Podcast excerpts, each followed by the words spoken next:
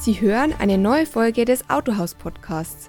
Wir sprechen mit Branchenpersönlichkeiten und Experten zu spannenden und zukunftsweisenden Autohandelsthemen.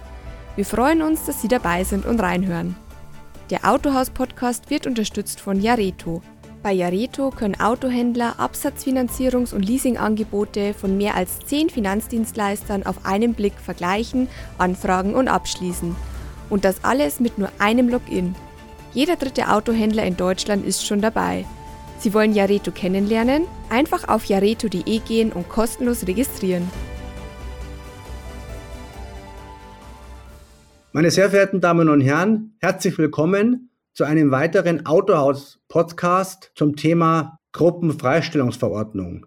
Nun hört sich dieses Thema sicher nicht groß erotisch an, aber die GVO regelt den Vertrieb von Automobilen, von Neuwagen in Europa. Und deswegen ist dieses Gesetzeswerk für jeden Vertragshändler immens wichtig. Denn jeder Vertragshändler verfügt in der Regel über einen Vertrag, der genau auf diesen Gesetzestexten der GVO fußt. Ich freue mich, dass ich heute Professor Dr. Tim Vogels begrüßen kann. Er ist Branchenjurist und auch Autohausautor. Herzlich willkommen, Dr. Tim Vogels. Hallo, Herr Moinze. Freue mich, dass du heute dabei bist zum Thema GVO. Und ich weiß, dieses Thema hat wenig Charme und wenig Erotik, aber nichtsdestoweniger sollte man einfach die Grundzüge dieser Thematik kennen. Meine erste Frage ist, welche Bedeutung hat die Gruppenfreistellungsverordnung für den Vertrieb von neuen Automobilen? Man kann faktisch sagen, dass die GVO das Grundgesetz für den Vertrieb von Automobilen ist. Einfach deswegen, weil in jedem Händlervertrag, den ich kenne, ich glaube, ich kenne alle, sogenannte Wettbewerbsbeschränkungen enthalten sind, die regeln, was ein Händler nicht machen darf. Ein Händler darf ja beispielsweise nicht an nicht autorisierte Wiederverkäufer verkaufen. Äh, er darf nicht selbstständig irgendwelche Niederlassungen eröffnen. Er darf keine zweite Marke oder dritte Marke ohne Zustimmung aufnehmen oder beziehungsweise nur in Grenzen aufnehmen. Und diese Wettbewerbsbeschränkungen führen dazu, dass das europaweite Kartellrecht Anwendung findet. Und da muss ich halt eine sogenannte Freistellung von haben. Und diese Freistellung, deswegen nennt sich auch Gruppenfreistellungsverordnung, äh, stellt diese Gruppenfreistellungsverordnung dar und ist dementsprechend das Grundgesetz für den Automobilvertrieb. Nun gibt es ja jetzt sogar zwei GVOs, wenn man da sich das genauer anschaut. Wir haben einmal die Vertikal-GVO, die jetzt ja zum 1.6. neu gefasst worden ist und die eben jetzt in, äh, in dem nächsten Jahr umgesetzt werden muss. Und es gibt auch die Kfz-GVO. Äh, wie hängt es zusammen? Ja, die Vertikal-GVO gilt grundsätzlich nicht nur für Automobil, sondern für alle Branchen, alle, die was absetzen, äh, also für den Vertrieb der Fahrzeuge in unserer Branche.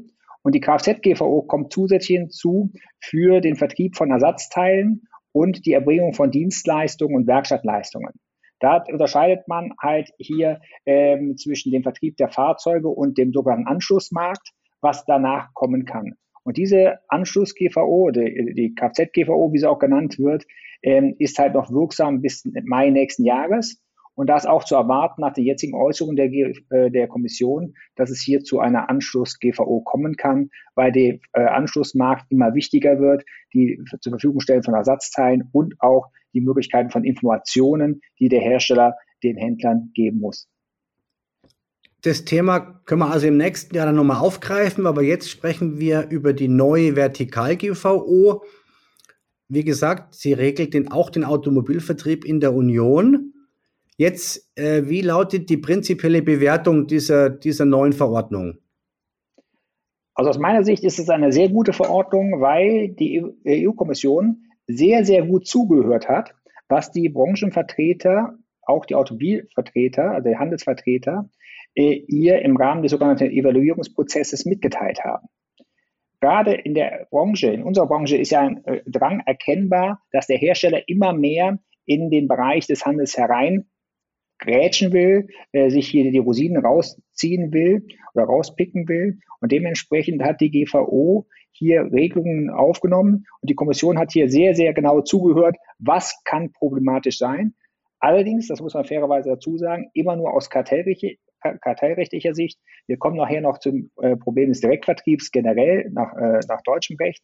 Aber auch hier im Rahmen der GVO hat halt die Kommission diese Punkte sehr gut aufgenommen, die ihr entsprechend mitgeteilt worden sind. Auch Hybridvertrieb und dergleichen hat sie alles mit geregelt, weil das ja immer mehr ein Problem in unserer Branche wird. Zusammengefasst, welche Vorteile hat der Handel mit der neuen GVO jetzt? Ganz klar, äh, es gibt Klarheit, was in Zukunft äh, möglich sein kann. Ob es so wird, weiß man ja natürlich nicht, weil kein Hersteller ist gezwungen, überhaupt Wettbewerbsverbote in seinen Händlerverträgen vorzusehen. Man könnte auch einfach einen äh, äh, Kauf Verkaufsvertrag machen. Das will keiner. Auch der Handel will das natürlich nicht, weil man will ja nicht, dass jeder Fähnchenhändler an der Ecke Neuwagen verkaufen kann. Aber es gibt auch die Sicherheit davor, dass der Hersteller das macht, was ihm am liebsten ist, äh, sondern man kann hier halt ableiten, was kartellrechtlich der Hersteller tun muss, um in den Genuss dieser Freistellung zu kommen, weil das ist halt ein Genuss. Ähm, wenn ich Wettbewerbsbeschränkungen vorsehe, muss ich halt dann auch dafür Sorge tragen, dass die Anforderungen an eine Freistellung Genüge tue. Und das heißt, der Handel hat hier eine sehr große Gewissheit, dass der Hersteller nicht machen kann, was er will. Nun wirkt diese GVO allumfassend. Das heißt, ähm, es gibt keine Konkurrenz zu nationalen Gesetzen und Urteilen? Das ist nicht ganz richtig, äh, weil die GVO ist auch unmittelbar äh, deutsches Recht. Nach deutschem Kartellrecht findet sie auch unmittelbare Anwendung. Das liegt halt daran, dass schon seit Jahren das europäische Kartellrecht und das deutsche Kartellrecht wirklich 100 Prozent harmonisiert sind und äh, eigentlich die EU-Kommission ja nur das regeln darf, was überstaatlich passiert, also außerhalb von Deutschland, wenn mehrere Länder betroffen sind. Aber die deutsche Rechtsprechung und die deutsche Gesetzgebung hat es mit aufgenommen, dass hier die GVO über zwei äh, äh GBB, also Kartellrecht deutsches, unmittelbar geltendes Recht ist. Also nach deutschem Recht auch mit zu berücksichtigen. Das greift wirklich wie ein Zähnchen ins andere. Aber nachgefragt zu dem Thema, äh, dennoch können, können äh, bestimmte Urteile da zu einem anderen Schluss kommen als die GVO. Das ist richtig weil ist ja immer die Frage, äh, äh, die GVO ist ja nur die Freistellung vom Kartellverbot und sagt ja nicht aus, ob jetzt hier ein Gericht darüber urteilen kann. Die, äh, die entsprechenden Gerichte sind natürlich frei und neben dem europäischen Kartellrecht muss man natürlich auch noch deutsches Recht, sowohl deutsches Kartellrecht ähm, als auch äh, andere Rechtssysteme, zum Beispiel AGB-Recht und dergleichen, muss man alles noch äh, äh, separat berücksichtigen. Das heißt, da hilft uns die GVO nicht weiter. Und die deutschen Gerichte sind natürlich auch frei, die GVO entsprechend auszulegen. Aber die GVO findet halt über Paragraph 2 Absatz 2 unmittelbare Anwendung auch in Deutschland. Nun ist die GVO ja ein überschaubarer Gesetzestext. Man kann da ja gar nicht alles reinschreiben. Und die Fachleute warten jetzt auf die Übersetzung der Leitlinien. Warum sind die nochmal separat wichtig? Ja, wie bei allen äh, äh abstrakten Juristentexten sind die auch für Juristen manchmal schwer verständlich. Weil, es gibt ja schon den Spruch, äh, zwei Juristen, drei Meinungen oder vier Meinungen. Und äh, die, der Rechtstext ist halt ganz abstrakt. Der regelt keine Einzelfälle, sondern regelt nur abstrakt, was zulässig ist und was nicht zulässig ist. Und dann hilft es natürlich ganz enorm, wenn ein äh, äh Organ wie die EU-Kommission, die ja äh, da involviert ist, gesagt hat, was wollen wir mit diesen Regelungen? Also das heißt, die müssen natürlich bei der Auslegung der GVO mit berücksichtigt werden. Das ist wie bei jedem Gesetz. Der Gesetzgeber denkt sich was, also hier ist eine Verordnung, aber das Gleiche. Der Gesetzgeber denkt sich was und was er sich denkt, schreibt er in die Begründungen rein. Und das sind hier die Leitlinien. Das heißt, hier hat die GVO äh, ähm, noch äh, eine äh, Erweiterung erhalten. Das heißt nicht nur dahingehend, äh, dass äh, hier die erläutert wird, sondern ganz klar drin steht, welche Anforderungen man sich da vorstellt. Die sind allerdings nicht verbindlich, das muss man halt auch deutlich sagen, sondern dienen halt nur zur Auslegung des Verordnungstextes. Und wo erwartet man hier noch Klarheit? Sprachlich vielleicht, äh, weil die englischen Regelungen sind ja da. Uns hat die Vergangenheit schon gezeigt, dass wir uns oft gestritten haben, welcher Text jetzt maßgeblich ist. Das heißt, in den englischen Formulierungen steht das Verb XY und im Deutschen äh, Z. Und da kann man vielleicht noch zwischen den Zeilen lesen, was dann wirklich damit gemeint gewesen ist. Weil wenn in allen Sprachen auf Deutsch gesagt das gleiche Verständnis ist, dann ist es sehr wahrscheinlich, dass der Verordnungsgeber das auch damit gemeint hat. Also inhaltlich werde ich, glaube ich, äh, gehe ich davon aus, dass keine weiteren Klarheiten kommen werden, nur sprachlicher Art. Ich glaube nicht, dass wir, wie es bei der Kfz-GVO war, vielleicht nochmal äh, äh, Fragen und Antworten kriegen. Kann natürlich sein, wäre schön. Weil dieses Instruments bedient sich die EU-Kommission immer dann, wenn sie feststellt, dass ihre Leitlinien doch nicht so klar sind, wie sie eigentlich dachten. Dann kommen noch ergänzende Fragen und Antworten. Das kann vielleicht noch kommen, aber rein mit der Übersetzung wird höchstens sprachlich etwas noch klargestellt. Nun müssen sich ja die Fabrikatsvereinigungen damit beschäftigen, in der Regel, weil die verhandeln ja auch die Verträge für ihre, für ihre Händlerschaft. Was müssen die jetzt tun? Wir müssen weiter wie bisher gucken, dass sich der jeweilige Vertriebsvertrag oder auch äh, Servicevertrag äh, sich so darstellt, dass es ein tragfähiges Gesamtgeschäftsmodell ist, dass der Handel damit leben kann.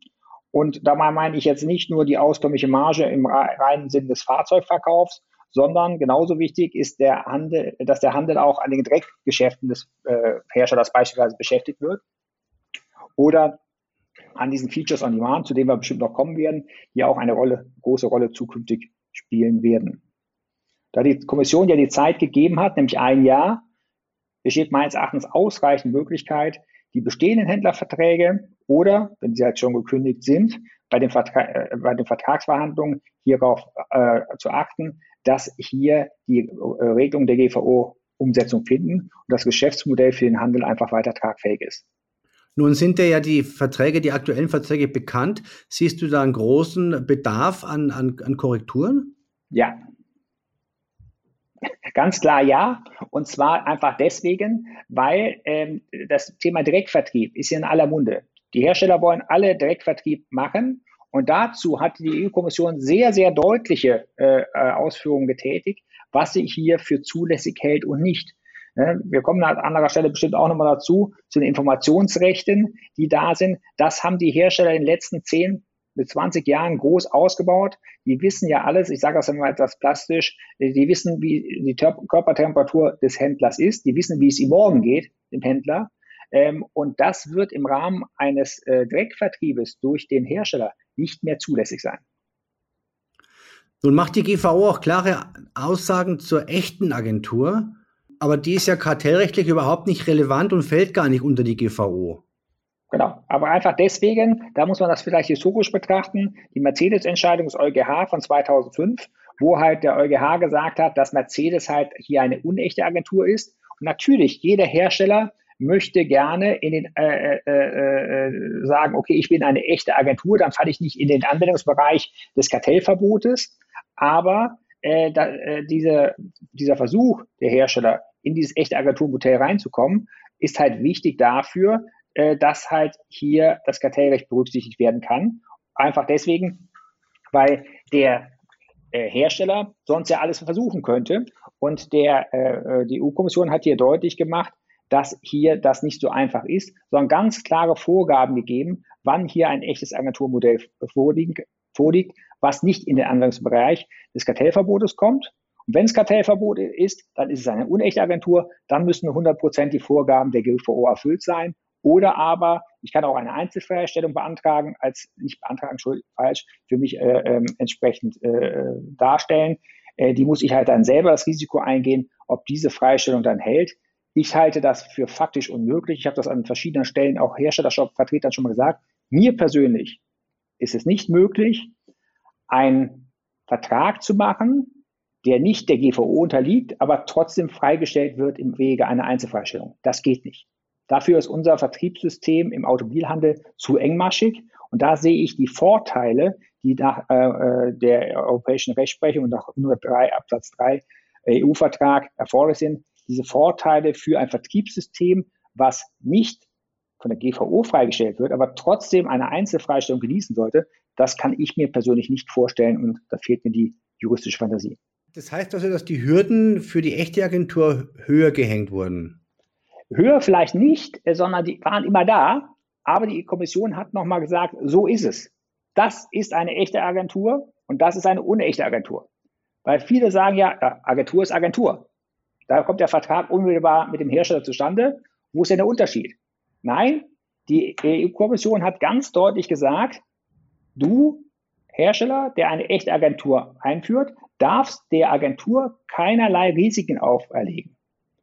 Das heißt, weder aus dem vermittelten Geschäft ne, darf ich Risiken haben, sonst aus anderen äh, Beispielen. Zum Beispiel ist das Gewährleistungsrisiko angesprochen. Bis jetzt wird es ja, das hat, glaube ich, noch keiner bedacht, bis jetzt sehen die Serviceverträge alle vor, dass der Servicepartner verpflichtet ist, äh, die Gewährleistungsarbeit oder Garantiearbeit, wie es dann heißt, für den Hersteller durchzuführen. Was passiert denn, wenn gar keine Garantie anfallen? Ich muss trotzdem vorhalten. Ich muss meine Leute schulen, ne, aber ich habe gar keinen, der kommt, um meine äh, äh, Arbeiten in Anspruch zu nehmen. Dann mache ich ja Verluste mit äh, der Vorhaltung von äh, Garantiearbeiten. Und das ist meines Erachtens auch ein Punkt, den man bei den Serviceverträgen berücksichtigen muss. Hier muss sichergestellt sein, durch vertragliche Gestaltung, dass der Servicepartner hier entsprechend auch völlig freigestellt ist.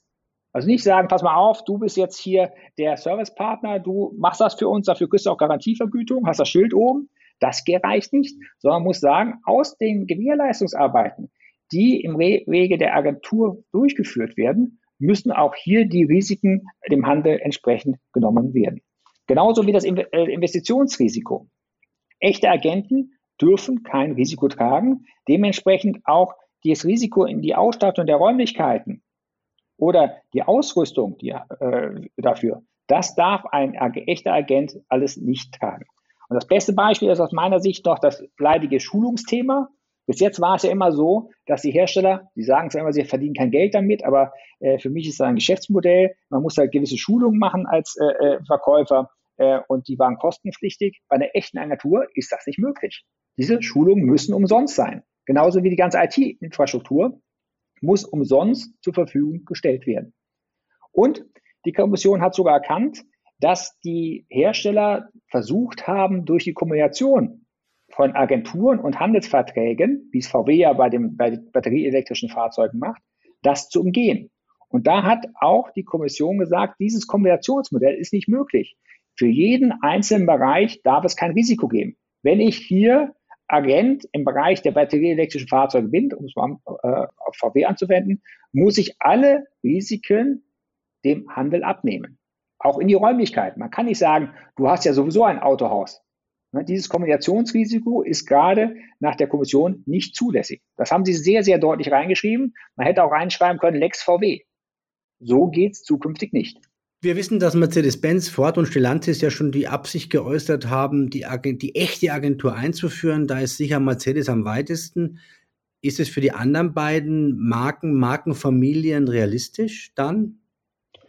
Also möglich ist das selbstverständlich, weil, also ganz böse gesagt, Mercedes hat die Verträge ja schon vorgelegt, die treten äh, zum 1. Mai 23 in Kraft und äh, es müssten ein paar Anpassungen meines Erachtens noch gemacht werden, aber äh, ganz böse ausgesprochen, könnte man ja einfach diese Verträge abschreiben. Dann habe ich eine echte Agentur.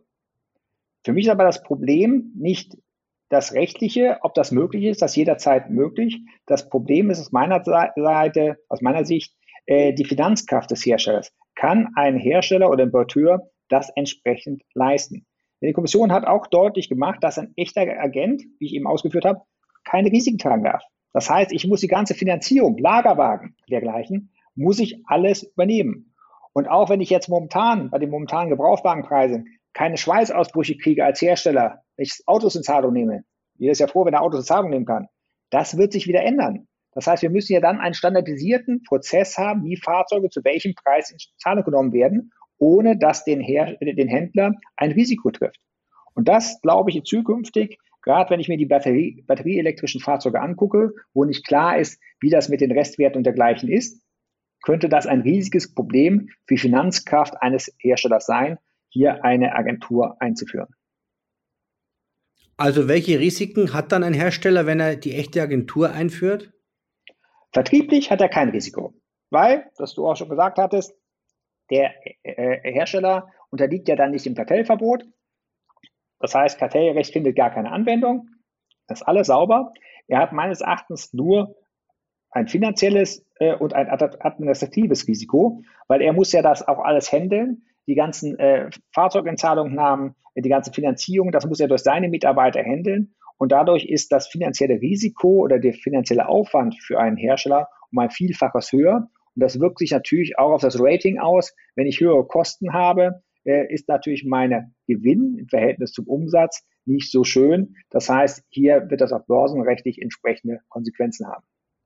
Nun äh, gilt die GVO ja bis zum Marktanteil von 30 Prozent. Und äh, Stellantis erreicht ja in bestimmten Märkten eben mehr. Äh, und deswegen sagt man eben, wird, wird sich Stellantis oder sagt Stellantis vielleicht sogar selber, wird Stellantis die, die, die echte Agentur einführen. Gibt es da keine Alternative? Aus meiner Sicht nein. Ich habe eben schon mal ausgeführt, natürlich kann Stellantis hingehen und sagen, ich nehme alle Wettbewerbsverbote aus äh, den Verträgen raus. Es gibt kein Verbot mehr an den Verkauf von Wiederverkäufern. Äh, es gibt kein Verbot mehr, wie viele Marken ich habe. Das ist aber aus meiner Sicht nicht zielführend, auch aus Handelssicht nicht, weil, was ich eben schon gesagt habe, jeder Fähnchenhändler könnte einen Neuwagen verkaufen. Das wollen wir alle nicht. Wir wollen ja den Markenhandel weiter haben. Dementsprechend müssen diese Wettbewerbsverbote meines Erachtens auch bleiben. Und wenn diese Wettbewerbsverbote bleiben, sehe ich keine Chance, dass man hier an äh, der echten Agentur vorbeikommt. Ich habe es ja eben schon mal gesagt, ich persönlich könnte ein System, was eine Einzelfreistellung, eine Einzelfreistellung standhält, nicht entwickeln, weil ich diese Vorteile, die nach äh, dem Gesetzestext erforderlich sind, nicht darstellen könnte. Also ganz klare Antwort aus meiner Sicht gibt es keine Alternative für jemanden, der über 30 Prozent Marktanteil hat, außer der echten Agentur. Warum führen viele Marken jetzt gerade die unechte Agentur ein? Ganz klar aus meiner Sicht, das ist eine Flucht ähm, äh, vor, man könnte natürlich die echte Agentur einführen, aber ich habe eben schon dargestellt, dass das mit erheblichen Aufwänden und Risiken und finanziellen äh, Belastungen verbunden ist. Und dementsprechend wird hier dann die echte Agent, äh, die unechte Agentur eingeführt. Was bezweckt der Hersteller damit? Ganz einfach aus meiner Sicht. Der Hersteller möchte selber Vertragspartner sein. Herr Dies, VW-Chef, hat es ja selber mal gesagt, dass VW zu einem der bedeutendsten IT-Unternehmen werden will. Nicht Automobilhersteller, das könnte ich ja verstehen. Nein, sie wollen zu einem IT-Dienstleister werden. Und äh, äh, Herr Hermann, eben Herr Ford-Chef, hat gesagt, Apple ist ein leuchtendes Vorbild für uns. Und da will meines Erachtens auch die Automobilindustrie hin. Die haben erkannt, wie viel Geld Apple und andere mit Apps und dergleichen verdienen. Und da wollen die auch hin. Und das ist natürlich deutlich einfacher, wenn ich hier äh, den äh, Kaufvertrag direkt mit dem Kunden mache, dann ist das mein Kunde.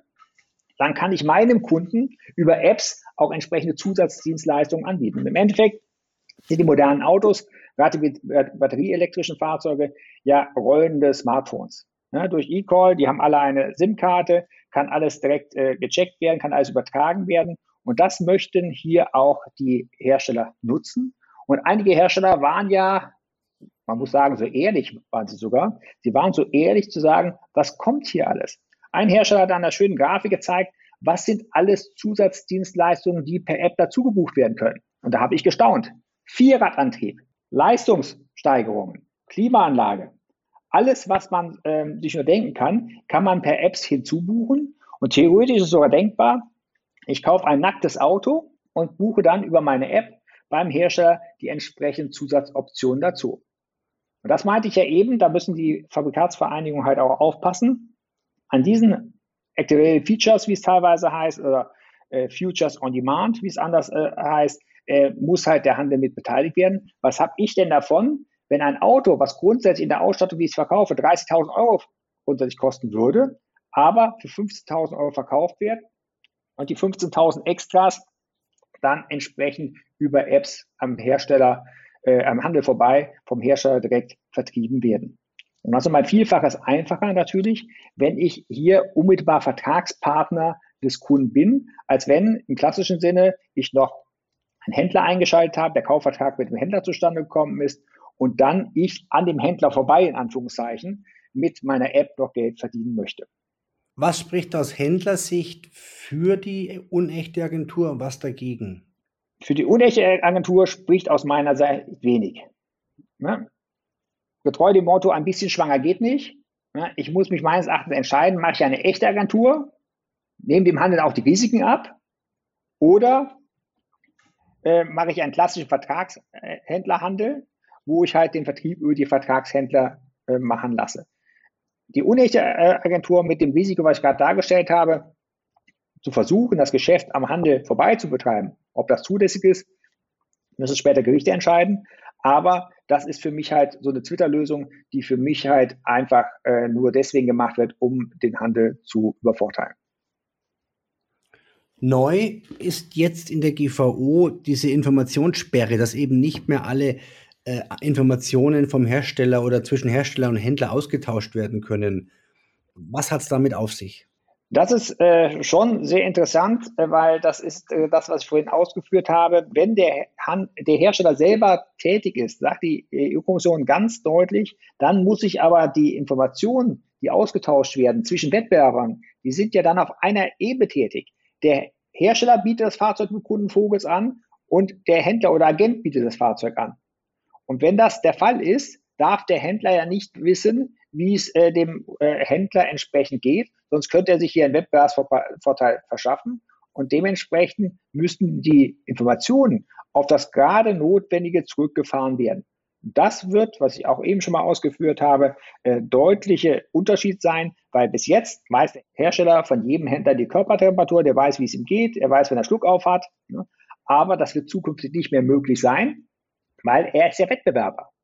Ne? Weil äh, der, der Hersteller wird uns ja, dem Handel, auch nicht erlauben, mal bei sich reinzugucken und zu sagen, wie geht's dir denn? Ne? Wie sind denn deine Kalkulationen? Wie ist denn deine äh, Forecast-Planung? Ne? Äh, das äh, wäre das Gleiche. Dann müsste ja auf der anderen Seite der Handel auch beim Hersteller reingucken können. Und dementsprechend wird es hier ein großes Umdenken geben. Und äh, da gibt es ja schon die ersten Überlegungen, wie man so gehen kann. Äh, aber äh, da ist das Datenschutzrecht Gott sei Dank da. Also wenn ich das eine dritte Firma mit beauftrage, ein Zertifikat mache oder das über Banken mache, das darf der Hersteller dann nicht wissen. Ist die Kombination von Vertragshändlersystem und unechter Agentur in einem Vertrieb möglich? Grundsätzlich ja, man muss unterscheiden. Also wenn wir jetzt äh, unterscheiden, ähm, ob in einem Markt generell ich äh, ein äh, Vertragshändlersystem habe und ein Agentursystem habe, sage ich, das dürfte nicht möglich sein weil da, ich habe die Gleichbehandlungsgrundsatz. Wie äh, kann ich rechtfertigen, dass ich dem einen andere Margen gebe als dem anderen? Wenn ich aber das unterscheide in, innerhalb eines Marktes, wie es ja zum Beispiel VW gemacht hat, die batterieelektrischen Fahrzeuge auf der einen Seite und die Fahrzeuge mit konventionellen Antrieb und die Hybridfahrzeuge auf der anderen Seite, das ist grundsätzlich möglich. Aber gerade diese Kombination hatte ich eben auch schon ausgeführt, hat die EU-Kommission ja kritisch unter die Lupe genommen und hat gesagt, so wie es bis jetzt gemacht ist, das sie, haben sie zwar nicht gesagt, aber wie das steht ja Lex VW drüber, äh, geht es nicht. Man muss halt hier ganz klar trennen. Wenn ich das so trenne, ich habe eine echte Agentur, auch eine unechte Agentur für batterieelektrische Fahrzeuge und ich habe einen äh, Vertrieb für konventionelle Antriebe. Das geht grundsätzlich, aber nicht, dass ich sage, du hast ja im Endeffekt sowieso schon die Räumlichkeiten, ähm, nutze sie doch einfach noch für das Produkt batterieelektrisch. Das geht nicht.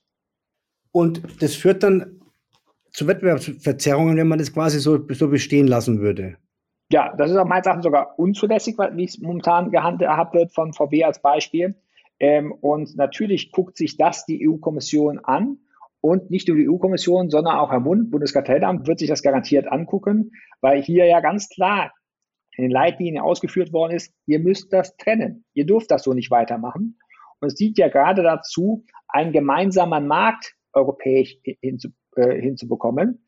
Ähm, und wenn jetzt hier von den Herstellern äh, vorgegangen wird und sagt, wir wollen das aber umgehen, wir wollen aber hier ähm, äh, die Agentur noch nebenbei kurz machen, das wird den Markt verzerren. Und da wird die Kommission und auch die nationalen ähm, Kartellbehörden sehr sicher ein wachsames Auge drauf werfen sogenannte Grau- oder Parallellimporte waren ja immer dem Handel und auch dem Herstellerimporteur ein Dorn im Auge.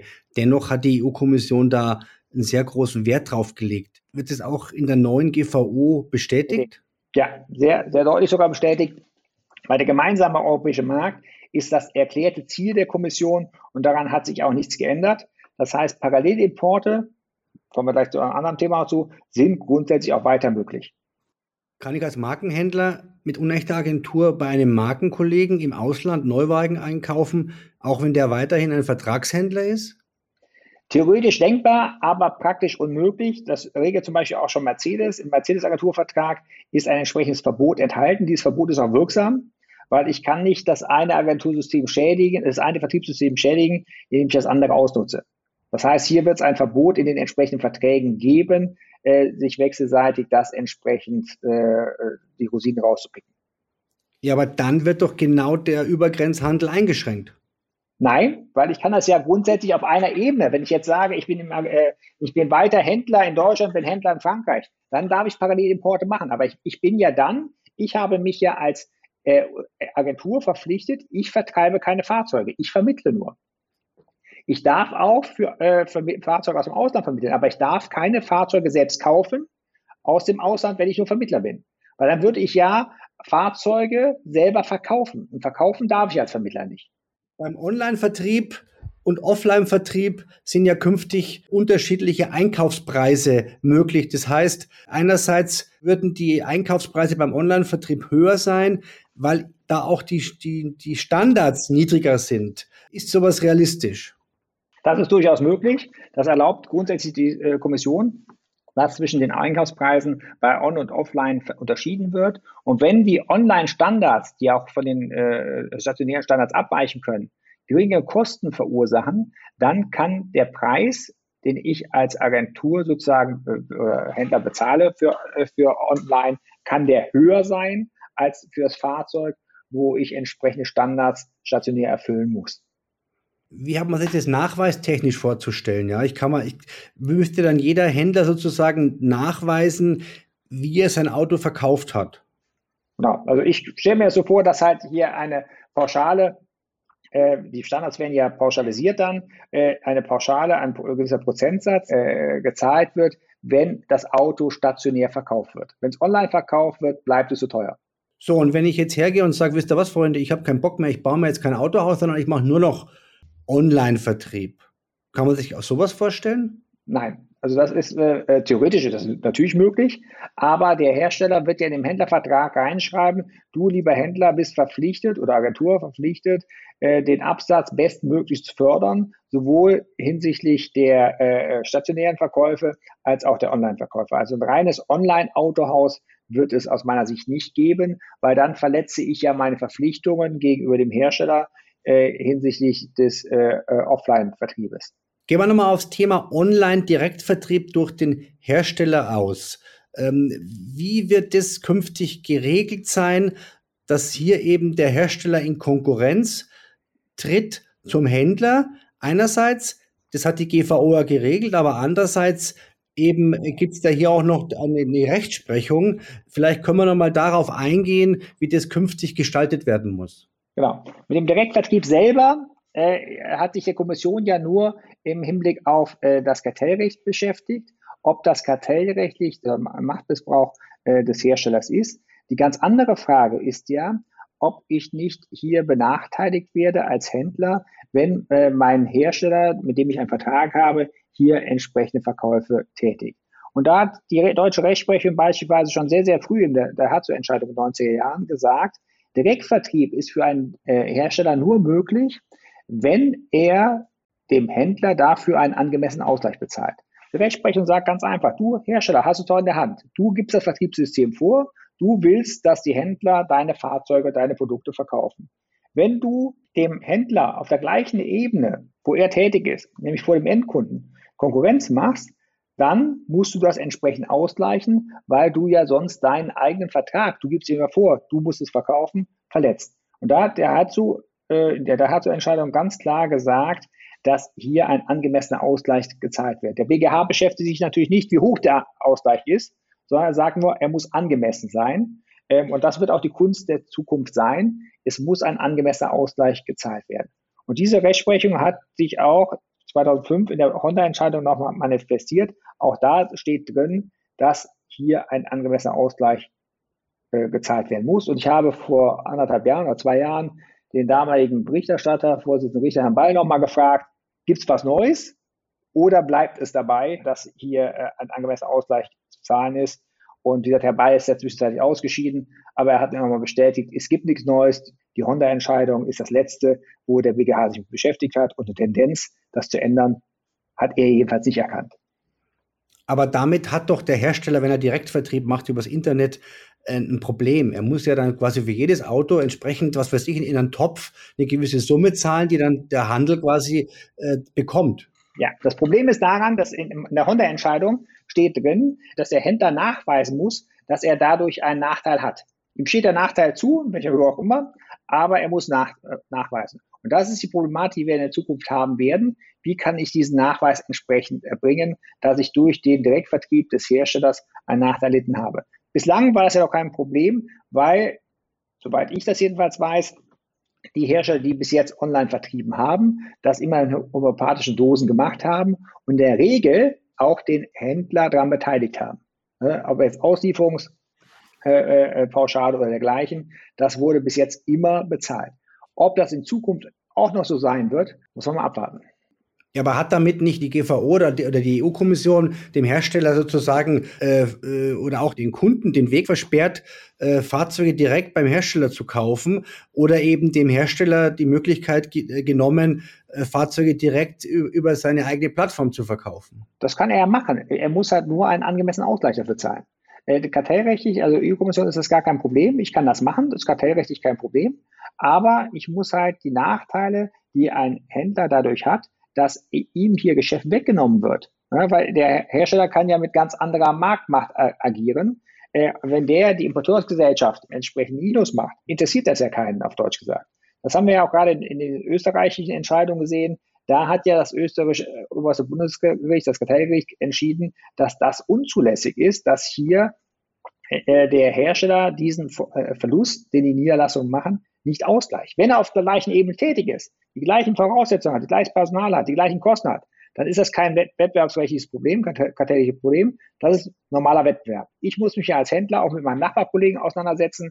Und wenn der Hersteller auch noch mitspielt, wäre das kein Problem. Aber wenn der Hersteller keine Kosten hat und den Direktvertrieb online macht, ne, da muss das, was ich dann sozusagen spare, weil er nicht auf meiner Ebene ist, entsprechend als Kompensation gezahlt werden. Aber dem Handel sei dann empfohlen, dass er eben auch sich intensiv mit dem Direktvertrieb übers Internet beschäftigt.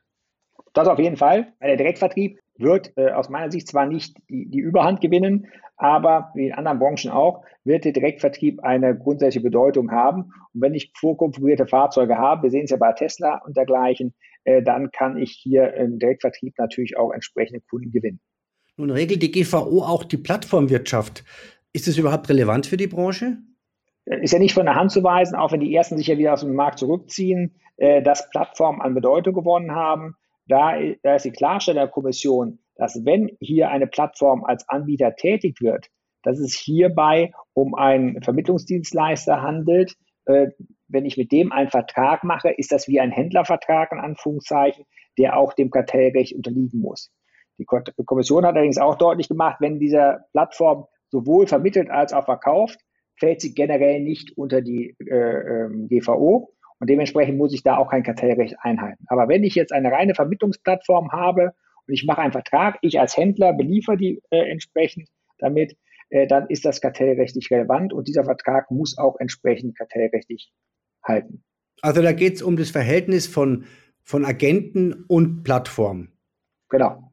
Irgendwo müssen die Autos herkommen. Ja, und diese Verträge dann mit den äh, Lieferanten dieser Plattform, also Klono oder wer auch immer, die mieten ja ein Auto an und irgendwo kommt das Auto auch her. Ne, äh, die vermitteln ja dann für, äh, ähm, und dieser Vertrag zwischen der Plattform und dem Autohaus unterliegt genauso der GVO wie ein Händlervertrag. Aber prinzipiell, äh, der Hersteller kann natürlich nicht mit irgendwelchen Plattformen Verträge schließen, dass der den quasi für ihn vermittelt. Das wäre eine klassische Umgehung, genau. Das, glaube ich, sollte man auch damit nochmal ganz klar sagen. Ja, jetzt als Jurist, äh, was hätte man sich denn noch mehr gewünscht? Gerade zum Thema Internetgeschäft, da ist ja einiges noch vage. Äh, was wird man sich, hätte man sich da eigentlich noch vorgestellt? Wo hätte man sich noch Konkretisierungen äh, gewünscht?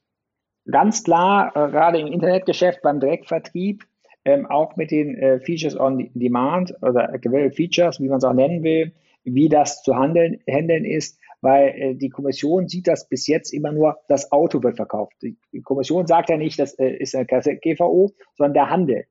Und wir müssen jetzt gucken, wir haben das Produkt Auto und haben Dienstleistungen oder weitere Produkte, die da eingebaut werden können, ob Navi, hat, ob, ob äh, äh ABS oder sei es äh, äh, Vierradantrieb oder sei es die nächsthöchste Leistungsstufe oder Batteriestufe. Ähm, das äh, kann alles ja per App gesteuert werden. Da hätte ich mir ein bisschen mehr Klarheit gewünscht, weil das ist ja technisch schon möglich. Einige Hersteller machen das ja schon, haben es schon praktiziert, haben es teilweise wieder eingestellt, äh, weil die äh, Voraussetzungen nicht da waren. Aber soweit ich das jetzt technisch weiß und auch aus Herstellerkreisen schon gehört habe, sind alle Hersteller gerade dabei, dieses zu planen, wie man mit diesen Features zukünftig umgeht. Und das ist ja dann durch die GVO in keinster Weise geregelt. Jein, es ist ja auch ein Vertrieb von Produkten. Das heißt, ich sehe das sogar so, dass das wie ein Auto ist, dass man kann das ja nicht trennen. Ich kann ja nicht sagen, hier ist das Auto und die anderen Sachen verkaufe ich mal ohne Wettbewerbsbeschränkungen äh, ähm, äh, außerhalb der GVO, also außerhalb des Kartellrechts. Das halte ich nicht für zulässig. Das halte ich für eine klassische Umgehung. Das heißt, es müssen also in den Verträgen Regelungen rein, die genau das berücksichtigen. Aus meiner Sicht ja. Äh, die, viele Hersteller sagen ja, wir wissen noch gar nicht, was wir tun. Das habe ich jetzt in mehreren Vertragsverhandlungen gehört. Wir wissen ja noch gar nicht, was kommt mit diesen Features. Ähm, aber aus meiner Sicht ist das untrennbar miteinander verbunden. Der Hersteller sagt ja, äh, das hat mit dem Händlervertrag gar nichts zu tun. Ich verkaufe das wie Brötchen an der Tankstelle. Und da sage ich, nein, das kann man nicht voneinander trennen. Das ist ein Auto, ein Produkt. Das heißt, dieses Produkt kann ich nicht zweiteilen. Auf der einen Seite habe ich ein selektives Vertriebssystem, ob jetzt Agentur, unechte Agentur oder Händlersystem. Und auf der anderen Seite bietet der Hersteller jetzt irgendwelche Features an, die äh, angeblich gar nichts damit zu tun haben. Das halte ich für zumindest AGB-rechtlich für unzulässig. Kartellrechtlich dürfte das zulässig sein. Aber ich hätte mir halt ganz gern gewünscht, wenn man schon beim Wünschen ist, äh, dass hier etwas klargestellt wird, dass das Gesamtprodukt zu betrachten ist und nicht in einzelnen Tranchen. Ja, wir werden es beobachten, was in dem nächsten Jahr passiert mit der Umsetzung äh, der neuen Vertikal-GVO in den Verträgen. Ähm, Sie werden es aktiv begleiten als Jurist und äh, wir freuen uns, dass wir hier auch dann die jeweiligen Kommentierungen exklusiv im Autohaus veröffentlichen dürfen. Ja, herzlichen Dank Dr. Tim Vogels. Ich danke, ganz herzlichen Dank.